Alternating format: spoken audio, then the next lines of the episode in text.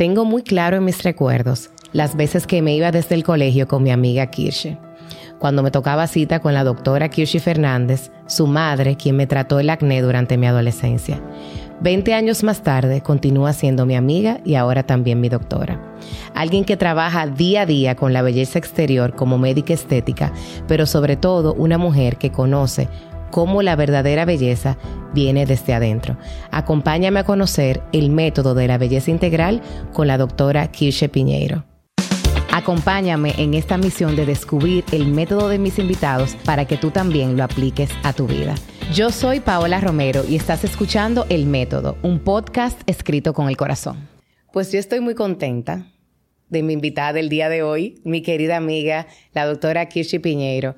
Kirchi, tú sabes que yo te amo, eso es un, secreto a voces, y que cuando pensé en este método de, de la belleza interior, no podía dejar de pensarte, porque aparte de que tú reflejas por fuera el hermoso corazón que tienes, te dedicas a la medicina estética y aparte de todo me has acompañado a mí a ese proceso de aceptarme, eh, a mi batalla con el acné y sé que es una batalla que tú también has eh, librado. Entonces, bienvenida al método. Ay, mil gracias. Eh, tengo que admitir que algo nerviosita, pero también confiada de que algo, algo muy lindo puede salir de aquí. Pues, la verdad es que Paula tiene el don ¿verdad? De, de, hurgar y sacar de las cositas que, que, bueno, que tengo la esperanza de que pueda ayudar a unos cuantos. Amén, mi amor, yo sé que así va a ser. Tú sabes que cuando venía camino para acá, yo pensaba en una de las muchas conversaciones que hemos tenido, porque Kirshi es mi amiga desde el colegio, y recordé una conversación que sé que ella no la va a recordar. Fue muy íntima, así que obviamente no vamos a revelar lo que fue. Yo estoy segura que ella ni se acuerda.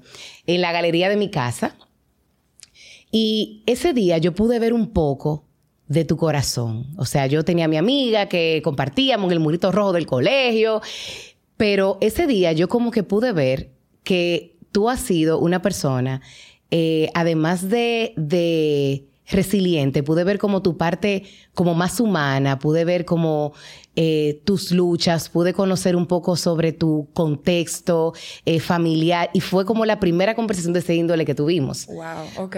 Porque eh, Kirsty es mi doctora.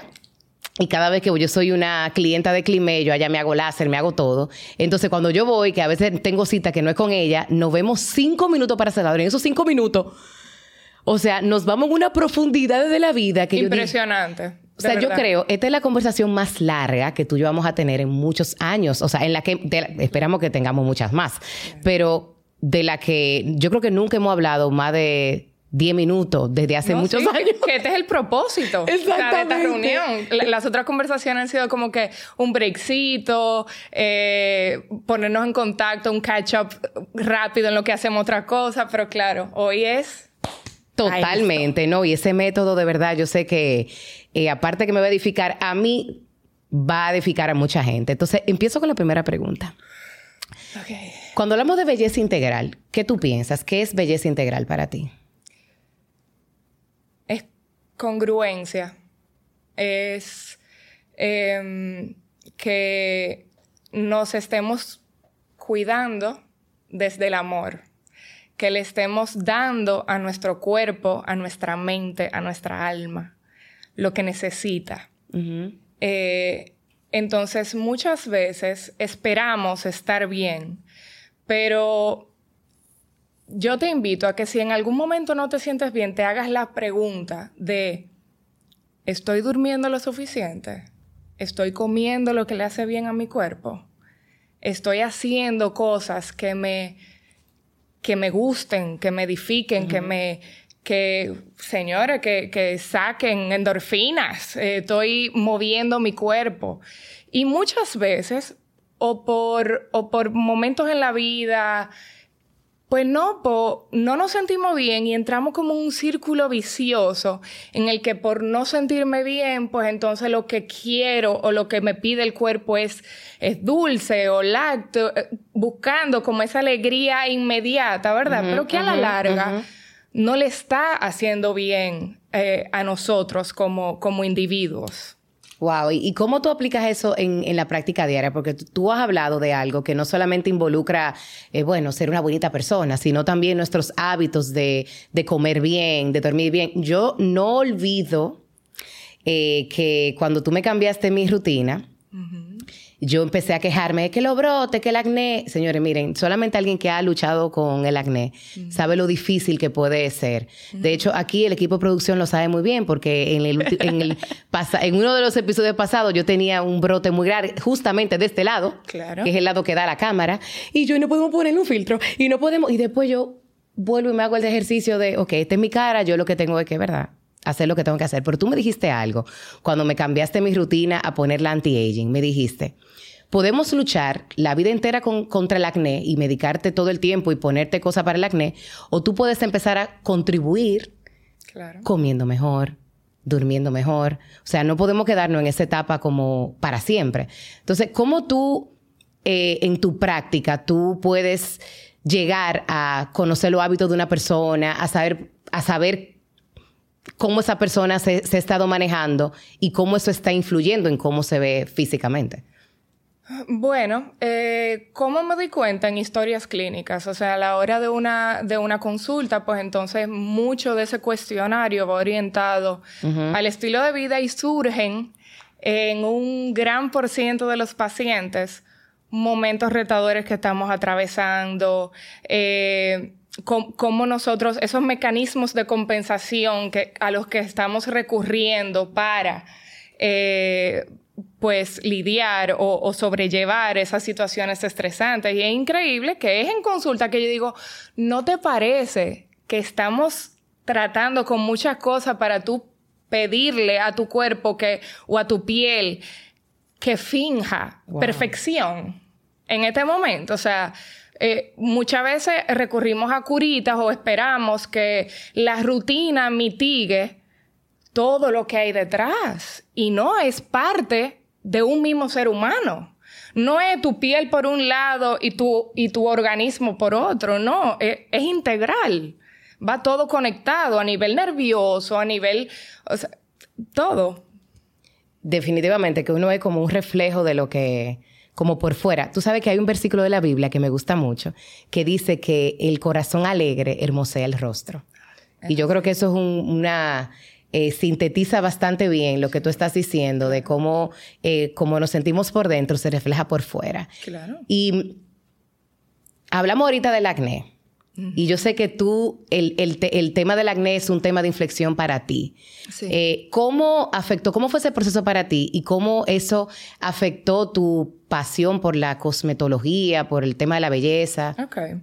Yo comienzo con acné eh, en mi adolescencia, en el colegio, ¿verdad? Donde mucha gente eh, empieza.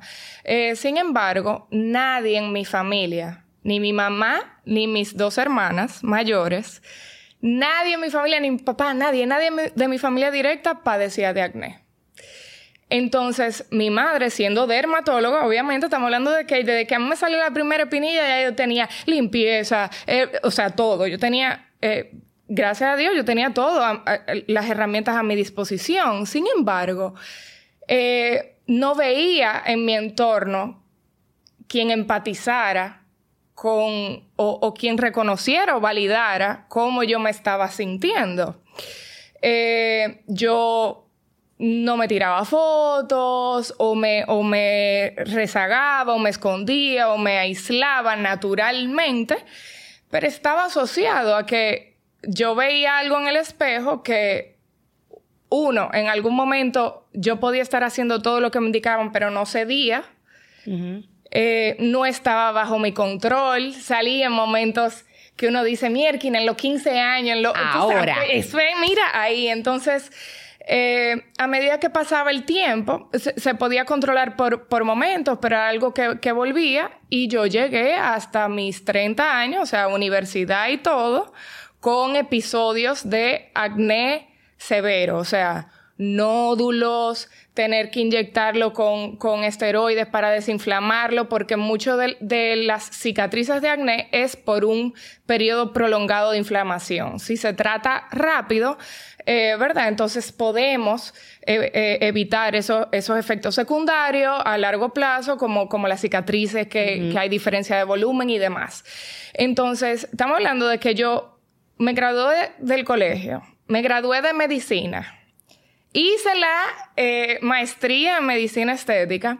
A todo esto, repito, mi madre era mi, mi, especialista, ¿verdad? Y no piensen ustedes que nosotros que nos quedamos cortos con los tratamientos. No, no, no, no, no, no. Todo lo que existe debajo de la sombrilla para tratamiento de acné, estamos hablando de isotretinoína, o sea, la famosa pastilla. Yo hice dos rondas completas, ocho meses, seis meses, dosis alta. Eh, era algo que que podía mejorar y que luego cedía. Yo decía, es que no puede ser. No puede ser. Todo, todo lo que yo, la medicina me enseñó, todo lo que la dermatología le enseñó a mi madre, todo lo que la medicina estética me enseñó a mí, yo decía, mi, mi cara no está respondiendo. Yo podía estar tomando antibióticos y me salían brotes. Me dice, pero que la lógica se, se, supone que no me deben de estar saliendo. Se supone que yo estoy haciendo todo. Entonces, eh, aprovecho para decirle a todos, a todas aquellas que nos gusta el control y somos altamente lógicas, que tú dices, yo estoy haciendo todo lo que tengo que hacer. Bueno, iba a decir, what the fuck? o sea, por Dios, ¿qué es esto? Eh, y básicamente yo dije, bueno, pues eso me obligó a ver por fuera de la educación convencional, ¿verdad? Y decía, esto no puede ser todo. No, no puede ser, entonces... No puede ser solamente lo tópico y tratar la, la, condición de la piel únicamente. Claro, y no puede ser que a mí no me, no me esté solucionando nada a largo plazo. Entonces es ahí cuando yo comienzo a investigar. Eh, habían estudios, pero obviamente cada, cada médico practica eh, una medicina, la medicina que conoce, y en algún momento no se pensaba que iba vinculado con, eh, con la alimentación o con los buenos hábitos. Entonces, ¿qué, tenía yo que perder? ¿Verdad? Si, si ya yo era especialista y yo tenía un acné que no estaba cediendo, yo lidiaba con que yo me sentía un fraude. Yo me sentía que, ¿cómo yo voy a tratar a, a una persona, yo no teniendo bajo control el motivo de su consulta? Em, no salía, no quería eh, tirarme fotos, iba directamente relacionado a si yo tenía un brote o no. Y bueno, yo incursioné en todo lo que yo encontrase que me hiciera sentido, obviamente. Eh, no era de que... Magia. Espermen de ballena, que espermen de ballena que me iba a montar. Pero eh, sí, comencé a quitar los lácteos, comencé a, a un approach un poquito distinto. Y ojo, gracias a esa historia, yo entiendo lo que siente un paciente acnéico. O sea, ese deseo de no salir, de no. Yo, yo experimenté de primera mano esa relación de el autoestima con el acné. Eh, entonces, claro, es algo que yo creo que me preparó para ser un una mejor médico para mis pacientes. Eh, porque reconozco lo que es estar cansado, reconozco eh, lo frustrante que es que no esté respondiendo a, como debería de estar, porque estoy, lo estoy haciendo todo. Y, y mirando hacia atrás es algo que me enseñó muchísimo porque para todos aquellos que nos gusta el control y la lógica, el cuerpo va a reaccionar cuando esté listo. Él va a reconstruir su barrera cuando tú le hayas dado lo suficiente para Él reconstruir y subir esas, esas, eh, esas defensas personales, eh, cuando tú le hayas dado o suministrado las cosas esenciales para Él eh, rehacer su balance propio. Entonces, claro, me, me enseñó muchísimo y entiendo que el médico que soy hoy tiene todo que ver con eso. Wow. Y o sea que la parte emocional y cómo tú te sientes por dentro influye muchísimo. Tú sabes que me, me obviamente, me siento tan identificada con lo que dices porque eh, solamente las personas que hemos y estamos batallando con eso, em, sabemos lo que es mirarte en el espejo. Y yo le decía a una amiga mía los otros días que tiene una piel perfecta. Mm. Eh, y ella eh, es algo genético porque... Una piel seca. Ajá. continuemos. Bueno, puede ser. Pero sí, pero es bella. Sí, puede ser. Claro. Pero yo le decía, porque ella, me vio haciéndome mi rutina y yo le decía eh, lo mucho que yo, o sea, ella me decía, oye, pero tú te sobre esa cara. Estaba, y ella me dijo, yo, yo me volteé y le dije, o sea, como, man, es que yo me cuido la cara. O sea, lo que tú estás viendo, yo tengo condiciones en mi piel, yo soy acnéica, aparte de ser acnéica, sufro de hiperpigmentación, o sea, soy la persona más ñañarosa de la faz de la tierra. Eh, al igual que tú, me pasó, yo tengo una mamá y una hermana que tienen una piel hermosa. Entonces, eh, ver la belleza de mi piel, más allá de mis imperfecciones, fue algo que, y es algo que me, que me ha costado, que, que, me está costando. Y yo creo mucho en, en que, como bien tú dices, ese autocuidado tiene que venir basado no necesariamente en lo que nosotros queremos reflejar por fuera, sino cómo nosotros nos sentimos. Claro. ¿Qué tú entiendes que eh, fue clave para ti y cuándo tú empezaste a ver resultados?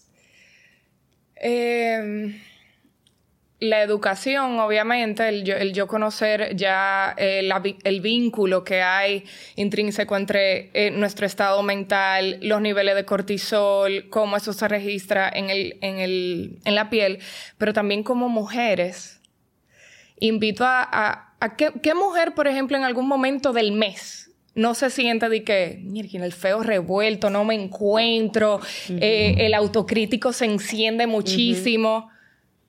Por favor, yo te invito que en el momento que tú te sientas así, ve a ver en qué momento del mes de tu ciclo menstrual estás, porque es que 100% estamos en fase lútea. Estamos en un momento en el que las energías bajan, uno se siente feo, la piel se pone un poquito más grasa, somos más propensos a hacer brotecitos. Y por favor, no decidas en ese momento, determina, evaluarte. Este no es el momento. Ese no es. No es el momento de tomar decisiones, no, es el momento de evaluar tu piel. No, no, no. De, de tú decidir de que si me siento hoy bien conmigo misma. No, toda mujer fluctúa. Aún, aún la mujer que, que se reconoce, que se acepta, tiene sus fluctuaciones. Eh, nos sentimos hinchadas, nos sentimos. Pero claro, la diferencia es que yo sé que yo me siento hinchada porque estoy premenstrual, me comí tres dulces, retengo líquido y entonces eso me ayuda a... Eh, es por eso que tú te estás sintiendo así. No es la realidad, es algo transitorio, que es parte de nuestra biología. Y eso quitando que si en esa misma fase de que yo estoy reteniendo líquido, que sé o qué, entonces me pongo en redes sociales a compararme con todo lo que aparece. Ay, mi amor, pero es una receta. Wow. La receta para tú sentirme, eh, para tú sentirte terrible. Y, y, validar que yo estoy fea porque esta tipa está roquísima y. No, no, no, no, no. No es el momento.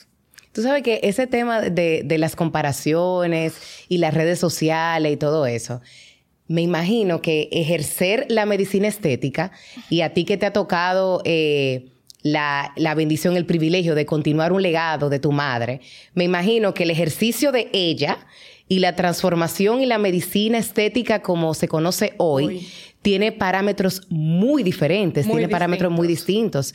¿Cómo, por ejemplo, tú eh, abordas el tema porque yo lo quiero, yo solamente quiero que ella lo diga públicamente, porque yo sé bastante bien cómo ella lo aborda. El tema de las inseguridades de tus pacientes y cuando van con expectativas de cosas que a lo mejor nada más se ven ellas, eh, y salen como con esa aceptación de, su cuerpo, de, su rostro, de su realidad.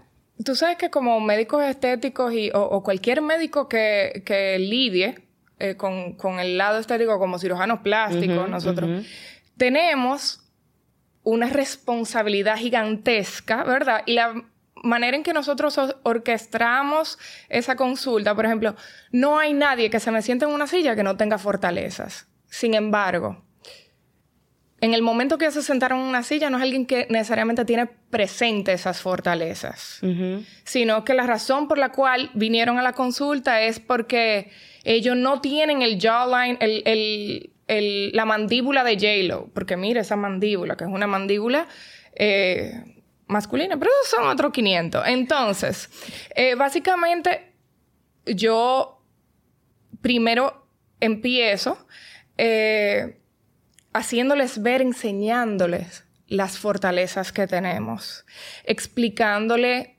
por qué hay una zona que tal vez no es tan dominante porque tenemos otras cosas bien dominantes. Y el tener todo, eh, ojos grandes, nariz grande, boca grande, pues entonces no necesariamente va a tener un resultado, ¿verdad? El, que tú me estás enseñando. No, hay que, tu armonía, hay que alcanzarla eh, partiendo de tus fortalezas, de tu genética, de tu...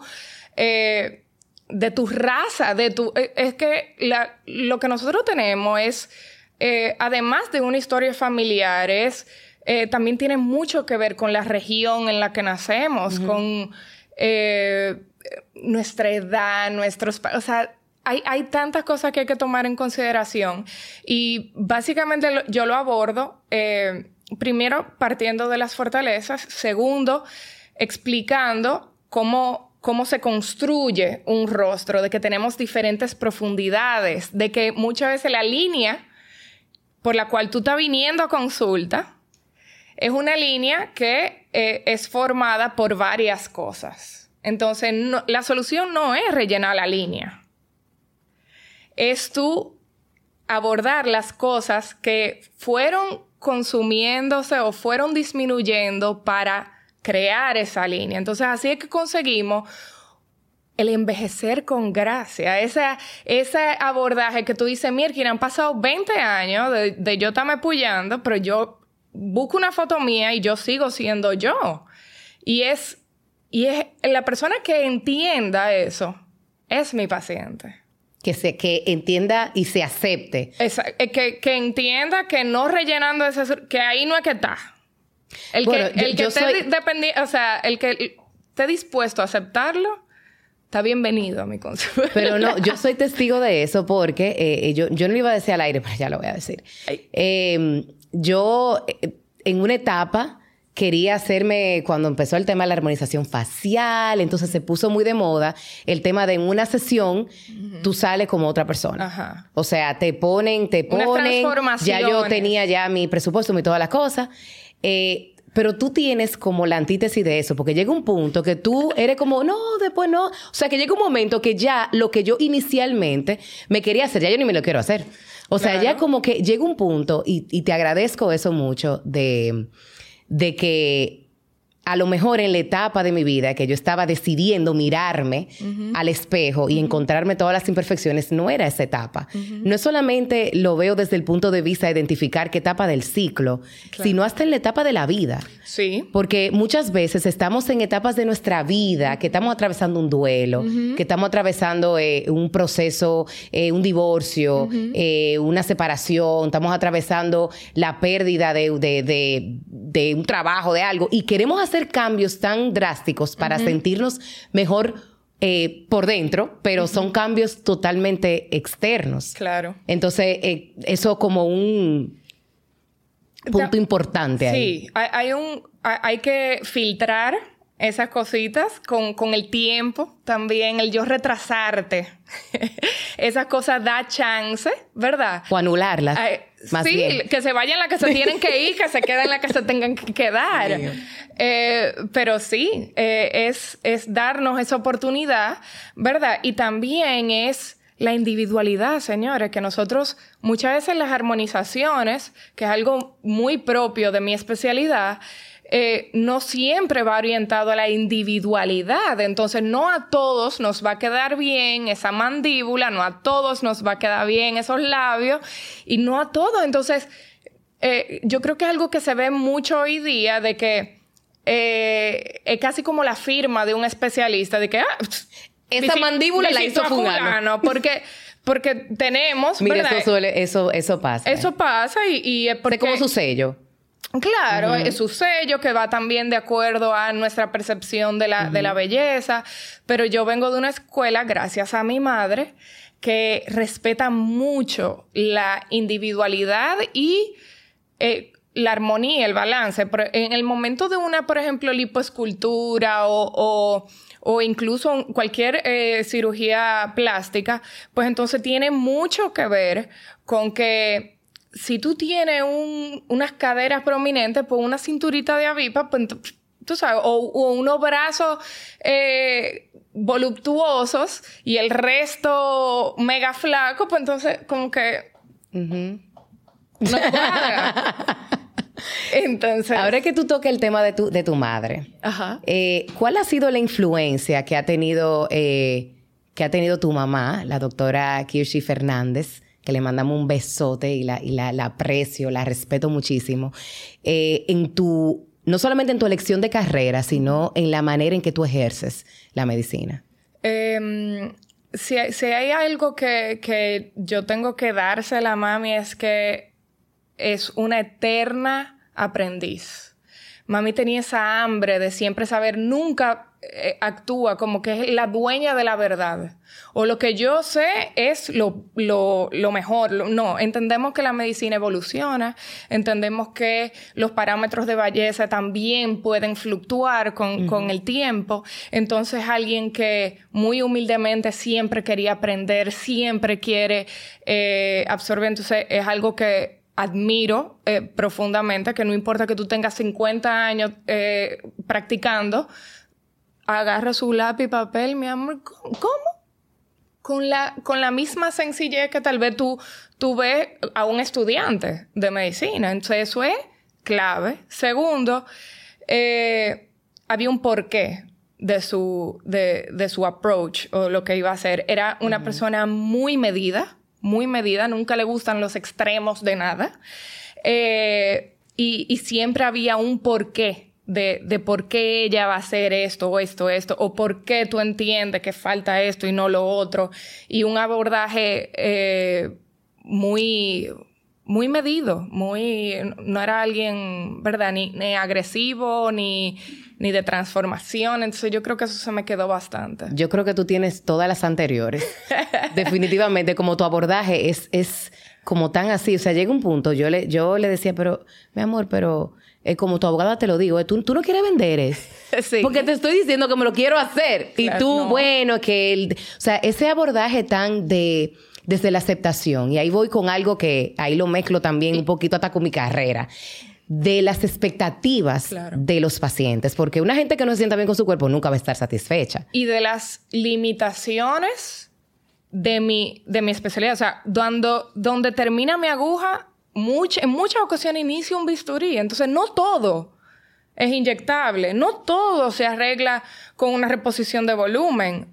Eh, hay cosas que es verdad que se te pueden hacer con filler, pero mira, yo creo que es mejor eh, visitar al cirujano plástico en ese, en ese caso, porque yo creo que hoy día eh, no se está respetando tanto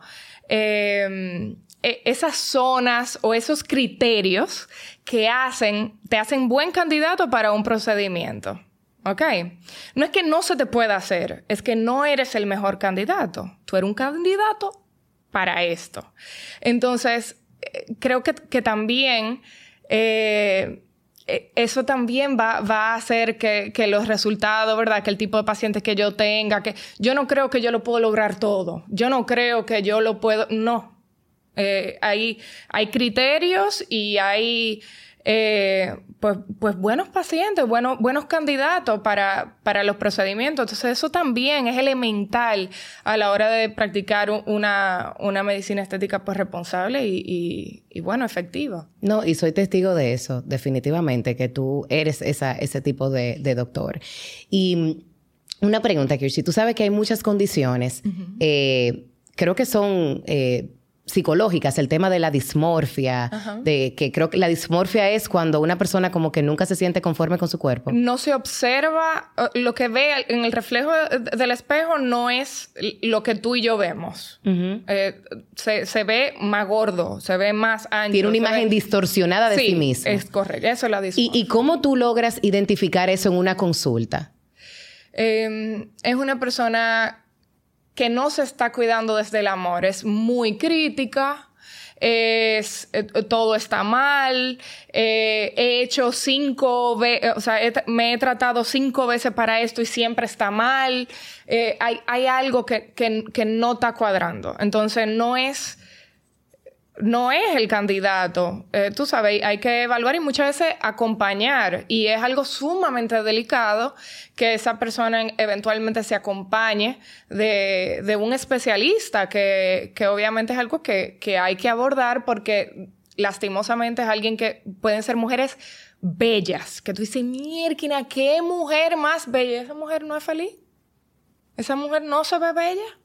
Y es algo que a mí me rompe, me rompe el alma de que, eh, qué tiene que haber pasado para que esta persona haya, eh, ¿verdad? Eh, no tenga esa percepción realista, vamos a decir, de, sí mismo. Y, claro, es, es terrible que hoy día vemos muchas mujeres que, a mi criterio, a mi opinión, ¿verdad? Porque a mi opinión son espectaculares, que vienen a consulta con, o sea, con mil fallas, con, ah, me falta esto y lo otro y qué sé qué, y yo, fría, fría me quedo, eh, de que no, de que no es así, es alguien que en algunos momentos tú puedes ponerte a, medir, a mostrarles con las fotos, pero eh, es retador la dimorfia eh, tratarla. No, y, y, qué importante es, mm, tomé esa nota de cuidarse desde el amor el abordaje cuando uno empieza a cuidar su cuerpo desde el amor es muy diferente. A mí me pasó con, con el peso. Eh, yo entendí, y lo dije en uno de los episodios, eh, cuando inicié con una psicóloga especialista en trastorno de conducta alimentaria o alimenticia, no sé cómo da lo que se dice, em, que yo tenía una relación emocional con la comida y tenía, y lucho todavía, ya tengo mucho que no me dan esos atracones de comida, pero el trastorno de comer por atracón que es algo totalmente eh, emocional. Y recuerdo con una observación que con mucho amor me hizo una amiga que es mi constante recordatorio porque ella le da mucho valor a lo estético eh, y hay que tener muy buena autoestima para ser su amiga porque te dice, ella como que todos los defectos que tú puedes tener, ella te lo, te lo recuerda. Mi semana, eh, te está poniendo gorda, te está poniendo que sé yo qué. Y la, en ese último comentario, yo ahí puse un pare y yo dije, es que yo tengo algo que no es físico.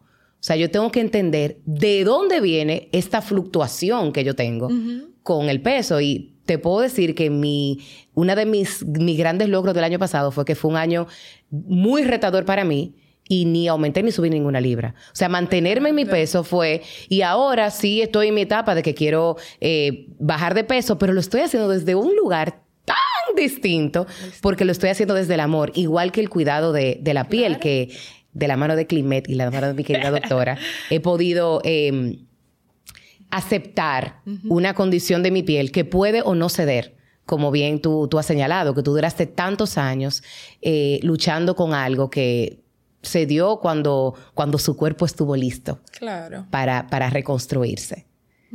Tú sabes que mencionabas ahorita que uno de los retos principales de ejercer la medicina estética en esta época es el tema de las comparaciones. ¿Cómo tú entiendes que las redes sociales han influido en la manera en que las personas se ven y qué consejo tú pudieras darle a esas mujeres?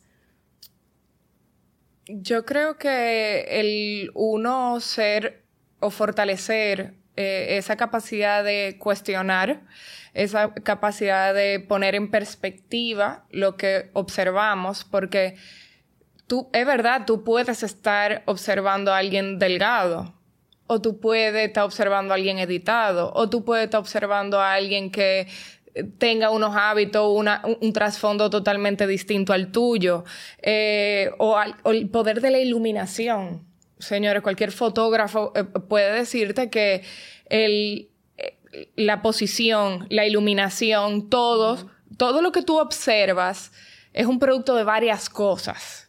tú no estás observando la realidad. Claro. ¿Entiendes? Estás eh, observando algo, algo bidimensional, estás observando una foto, estás observando algo que, que en otra luz, que en otro sitio, luce diferente. Eso es sin mencionar de que lo que hay detrás eh, de, los hábitos, de la genética, de la... O sea, ¿cómo tú te vas a comparar, comparar con una modelo cuyo, cuyo propósito, o sea, cuya labor y trabajo en el mundo es lucir como ella luce, ¿verdad? La mamá de dos hijos que trabaja... No, o sea, que no, que, que, tiene una labor, que tiene... No, no, no pueden compararse. ¿Por qué? Entonces eso es, es tu saber y consumir las cosas sabiendo que eso no es totalmente real y también, eh, pues, a, la vez validarte, ¿verdad? Saber que si tú estás premenstrual, ese no es el momento de tú estás viendo, consumiendo nada. Entonces, eh, uno, nada, va aprendiendo de, cómo uno se siente, de, la vulnerabilidad propia, de, de todo. Y eso que tú hablas de la, de la vulnerabilidad, eh, ¿qué etapa de tu vida tú entiendes que ha sido esa etapa en la que tú te has sentido más hermosa?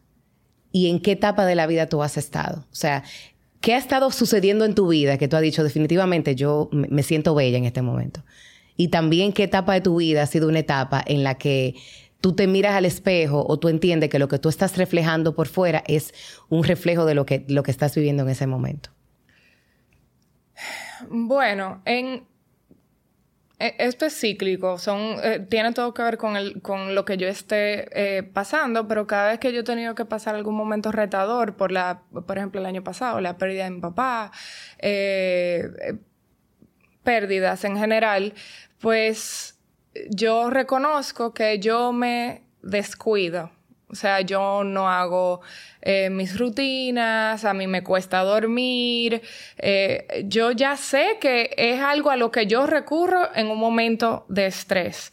Entonces, en ese momento, yo estoy triste, yo estoy relativamente descuidada porque no le estoy dando, ¿verdad? No le puedo pedir a mi organismo tampoco que duerma ocho horas de calidad cuando no, es, entender, ¿verdad? Y es algo que se lo digo a mis pacientes, no en todo momento tu piel va tan nítida porque no en todo momento el, ser no es, el, ser humano no es lineal. Tú no siempre estás bien. Entonces, si yo no estoy bien, si yo estoy triste, porque es normal que esté triste, porque estoy pasando por... ¿Por qué la piel va a lucir como que acabo de salir de, Corea del Sur, glowy, que, que... No, eh, es algo que, que ya eh, va unido y la Kirche de hoy sabe amarrarlo y, o sea, unirlo y reconocer que it's okay not to be okay. Que Kirche no siempre ha sido tan comprensiva consigo misma. Y un momento en el que me sentía, me sentí súper linda fue cuando yo comencé, yo creo que fue a mis 30 años, hace seis. Eh, comencé a, hacer ejercicio de pesas. Por ejemplo, fue la primera vez en mi vida que yo eh, comencé a, hacer pesas regularmente. Eh, me enfoqué muchísimo en mi bienestar, ¿verdad? Aún no, no, puedo decir hoy día que era totalmente sana porque era algo como de control y era muy rígido, no era necesariamente sostenible, pero mi amor, yo tuve en un estado físico el mejor que yo he tenido toda mi vida, que eso también iba atado con la alimentación adecuada que tenemos que tener. Entonces sí, era un momento en que todo, todo parecía estar eh, en su mejor momento.